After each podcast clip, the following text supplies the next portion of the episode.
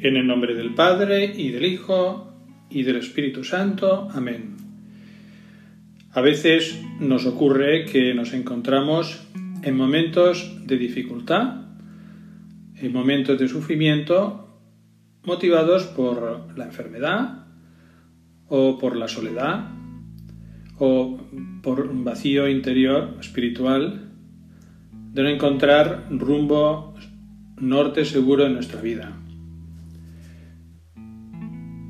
Señor, ayúdanos a descubrir que el fundamento de nuestra vida es tu amor. Ayúdanos a descubrir que eres tú quien nos quiere, que eres tú quien nos busca. Vamos a acudir al Evangelio porque esto nos lo dices. En la primera carta de San Juan, capítulo cuarto, versículo 10, nos dices en qué consiste el amor. Y uno podría pensar, el amor es, pues, pues yo me comprometo y, y busco a Dios, me porto bien. No, dices que, que la iniciativa es tuya, que tú nos has amado primero. En esto consiste el amor, dices en la primera carta de San Juan. En esto consiste el amor, no en que nosotros te hayamos amado, sino en que tú nos has amado primero. Tú nos has amado primero. Y este amor de Dios ha aparecido entre nosotros, se ha hecho visible. También nos lo dices en esa primera carta de San Juan.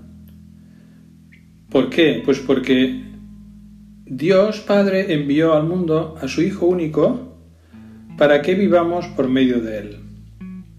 Dios nos ha amado primero, muestra de ese amor es que, Señor, te has hecho uno de nosotros, te has encarnado. ¿Y, ¿y para qué te has encarnado? En otro texto del Evangelio de Juan, Juan capítulo 3, Jesús se dirige a Nicodemo y le dice, tanto amó Dios al mundo que le entregó a su Hijo unigénito,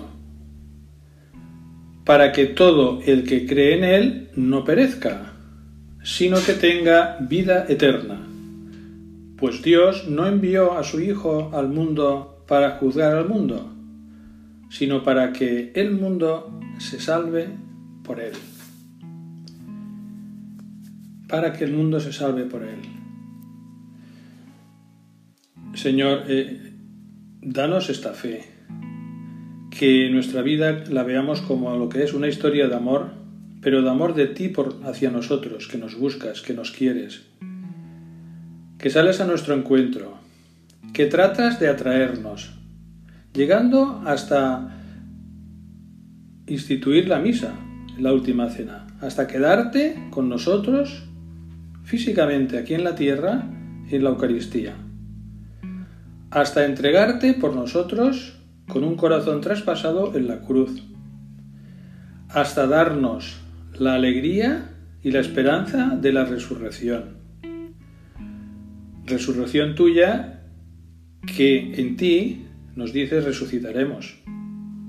No es el hombre el que busca a Dios, no es la mujer la que busca a Dios. Eres tú, Señor, el que nos buscas. San Pablo nos dice que cuando estaba el hombre perdido por el pecado, sin norte, sin brújula, Dios envió a su Hijo a buscarle, a tratar de convencerle, a sacarle de las tinieblas. Es así, pero es que incluso si ojeamos el Evangelio, nos sorprendemos, Señor, de qué anhelos tienes de, darnos la felicidad, de ayudarnos a ser felices. Nos damos cuenta precisamente que eres tú quien nos buscas, no porque te aportemos algo especial a ti, sino porque nos quieres. Y si nos vamos eh, con un poquito de, visión metiéndonos en tu corazón, vemos, por ejemplo, eh, la parábola de la oveja perdida. Es una parábola en la que no es la oveja extraviada la que busca al pastor, sino que es el pastor el que abandona a las 99 para ir en busca de una. Ese es tu corazón. Un corazón que prefiere el 1% con el riesgo que el 99% no esté seguro, porque ese 1% está perdido, está desorientado. Estoy perdido, estoy desorientado. Señor, que te vea, que te vea como buen pastor, que buscas mi felicidad. Otra escena que es especialmente eh, maravillosa es cuando tengamos situaciones en las que nos encontremos pues de modo especial pecadores, nos sintamos pecadores, que es la, la escena de la mujer adúltera. El Señor esperaba a la mujer adúltera que fue llevada a Jesús para que la condenara y tú, Señor, le, dices, yo tampoco te condeno. Tú no has venido a juzgar al mundo, sino a darle paz, a darle salvación. Señor, que te veas así, que te veamos así, que ante nuestros pecados oigamos, yo tampoco te condeno. Vete y no peques más. Señor, quiero comenzar de nuevo. No quiero mirar hacia, atrás, sino por tu misericordia, te pido perdón y, y miro hacia adelante con tu ayuda. Otra escena estupenda es el caso de Mateo. Mateo, que era publicano, trabajador, cobraba impuestos. No fue Mateo el que fue a tu encuentro, sino que fuiste tú. Tú te dirigiste a él, a la delegación de Hacienda de la época, para pedirle que te siguiera. Y él te siguió. Es lo que también nos dices, me dices. De acuerdo, no has recibido formación cristiana profunda, de acuerdo, te has alejado, de acuerdo, pero sígueme. Mateo no había recibido ninguna formación. Eh, formación espiritual en el sentido de judía. ¿Por qué? Porque no era del pueblo judío, era publicano, pero él le siguió. Otro ejemplo maravilloso es el caso de Zaqueo. Zaqueo sí que te busca. Sabe que vas a pasar por eh, la calle, hace un estudio del, itinerario y se sube en un árbol pensando que cuando pases por allí, Señor, te podrá ver. Pero tú no, no solo, no solo le miras cuando estás a su altura, sino que tú te autoinvitas a su casa.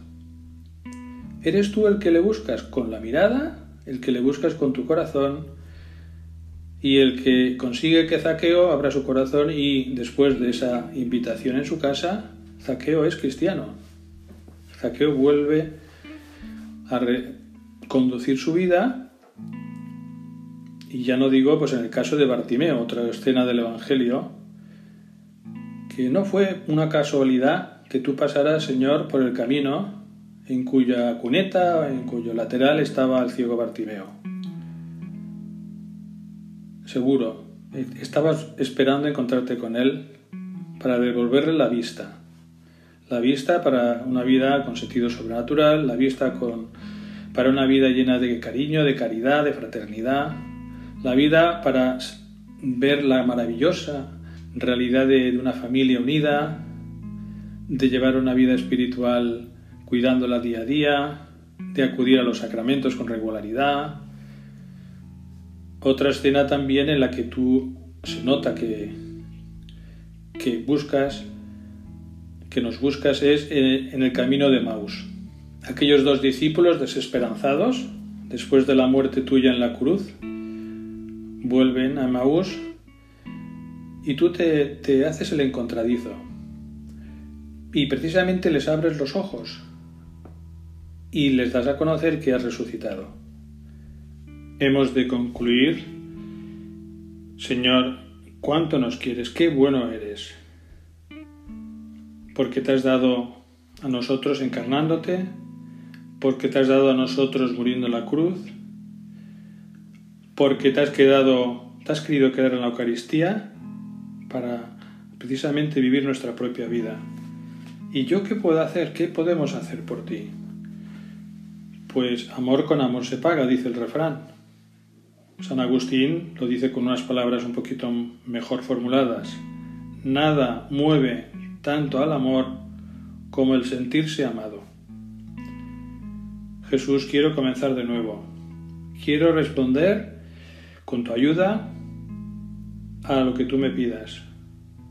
¿Por qué? Pues porque me lo estás pidiendo sin imponerte.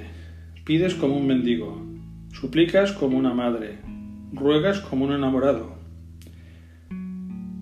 Señor, quiero comenzar de nuevo con tu ayuda. Y también así acudo a la Santísima Virgen, como Madre nuestra que es, nos las diste como Madre, para que estos deseos sean eficaces, sean concretos, y el momento en el que estoy de dificultad, de sufrimiento por enfermedad o soledad, sea el mejor momento para sentir que me envuelves con tu amor.